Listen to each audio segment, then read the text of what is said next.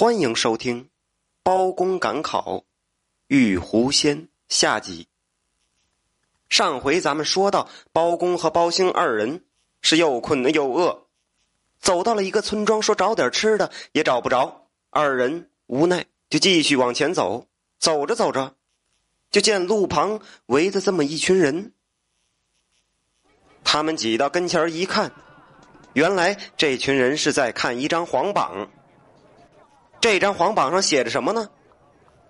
哦，原来是朝廷的妹妹得了病，每天只要一到中午，打东南方向来了一股黄风，黄风一刮，这位公主就五马长枪的闹腾起来。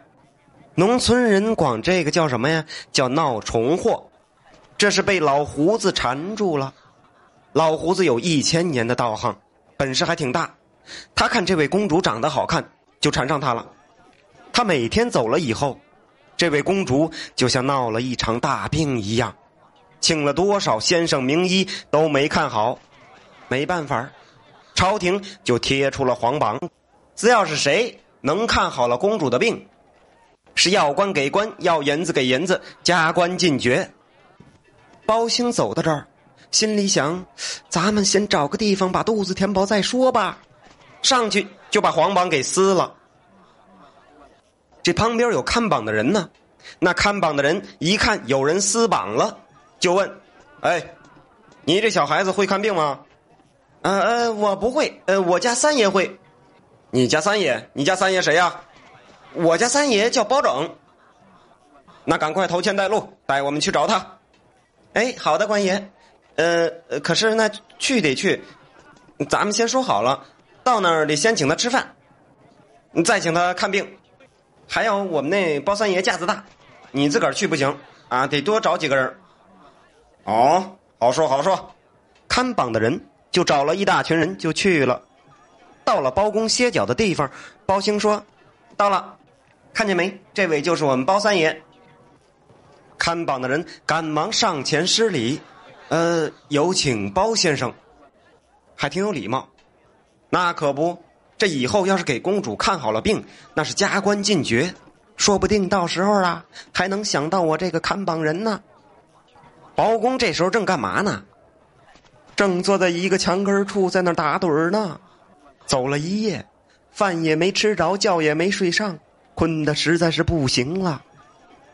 他一看来了这么一伙子人，就赶紧坐起来，心想：坏了。包兴这小子是不是又惹什么祸了？抢人家吃的了，还是偷人家吃的了？看黄榜的人赶忙又说道：“呃，我们是请包先生去看病的。”包公迷迷糊糊的，丈二和尚摸不着头脑啊！嗯，看看什么病？我我不会看病啊！看榜的人一听，哦，怪不得他那位跟班的说他架子大，感情。这是越有本事的人越是谦虚呀，有的越是没本事的那个人，他越是觉得自个儿本事不小，走路一步三摇，说话撇着个大嘴，看人还斜楞着个眼。看榜人心想，他这是在跟我这儿客气呢。呃，包先生，不要再客气啦，请随我来吧。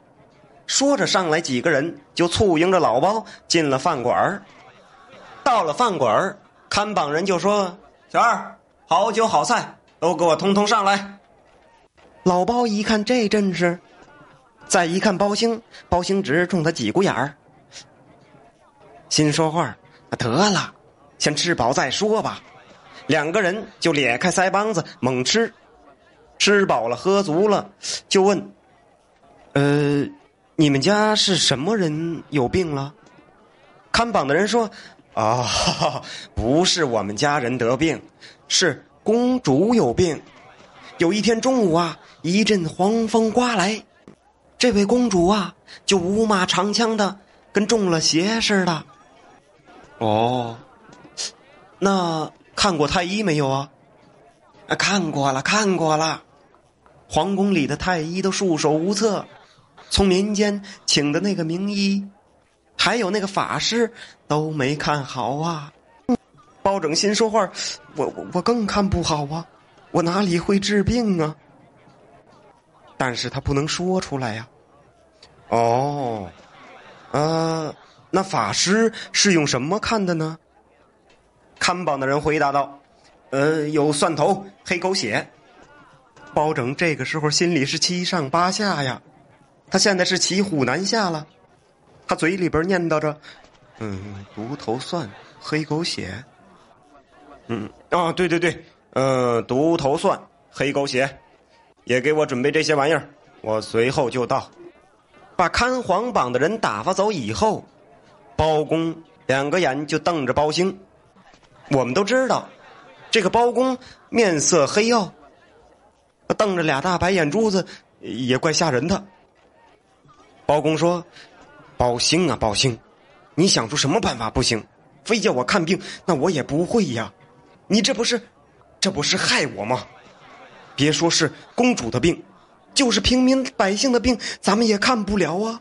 要是有个一差二错，那咱们俩性命不保啊。”嗯，少爷，您不是常说吗？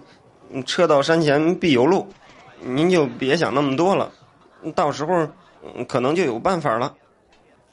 你，你，你这是要害死我！这包兄，还车到山前必有路呢，这个心，这个心可真够大的啊！这二位就被人带进了皇宫里头。到了皇宫里头，太监就把独头蒜、黑狗血拿出来了。